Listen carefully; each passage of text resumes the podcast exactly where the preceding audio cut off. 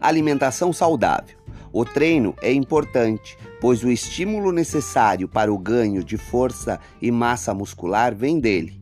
Mas a alimentação correta é muitas vezes negligenciada, o que é um erro, já que dela são extraídos os nutrientes e calorias necessárias para a síntese de proteínas.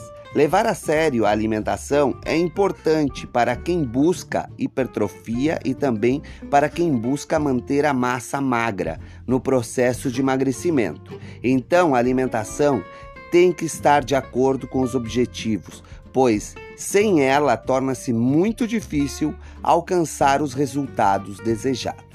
Essa foi a nossa dica do nosso podcast de hoje. Apoio GF Gessos, decoração em geral em gesso. WhatsApp 53984 295468.